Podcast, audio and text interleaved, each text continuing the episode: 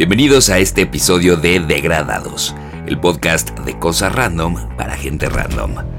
Yo soy Mau Blanche y seré tu guía en este viaje por las historias y curiosidades más fascinantes de la cultura pop. Hoy tenemos un episodio especial en el que vamos a sumergirnos en la apasionante historia de Panic at the Disco. Panic at the Disco, nacida en 2004 en el brillante desierto de Las Vegas, Nevada, es una banda que ha recorrido un camino lleno de éxitos, desafíos y cambios constantes. Los miembros originales eran Ryan Ross, Spencer Smith, Brent Wilson y el icónico Brandon Urie.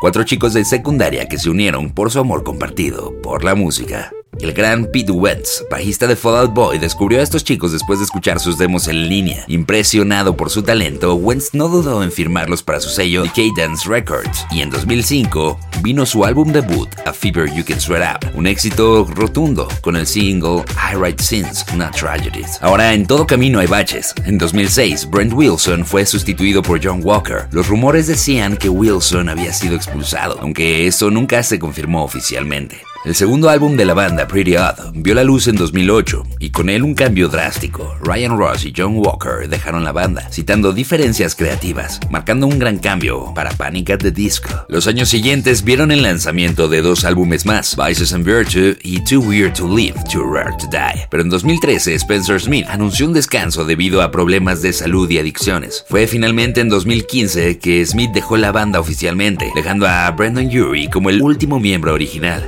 Yuri siendo el último hombre en pie llevó a Panic at the Disco a nuevas alturas. En 2016 lanzaron Death of a Bachelor, que se disparó al número uno de Billboard y logró una nominación al Grammy. Pero los rumores no se detienen y muchos decían que Yuri estaba listo para lanzar una carrera en solitario. Estos rumores no se confirmaron hasta que Yuri oficialmente anunció su salida de Panic at the Disco. Esto incluido con que iba a dedicarse a su familia. Con un mensaje conmovedor en redes sociales, Yuri agradeció a los fans por su apoyo y dijo que estaba listo para explorar nuevas oportunidades oportunidades creativas. Y es así como ha sido la evolución de Panic at the Disco, un ejemplo de cómo los cambios y desafíos pueden llevar a la innovación y al éxito, a pesar de las múltiples separaciones y cambios en su formación. La banda nunca dejó de producir música y de muy alta calidad que siempre estuvo emocionando a todos los fans alrededor del mundo.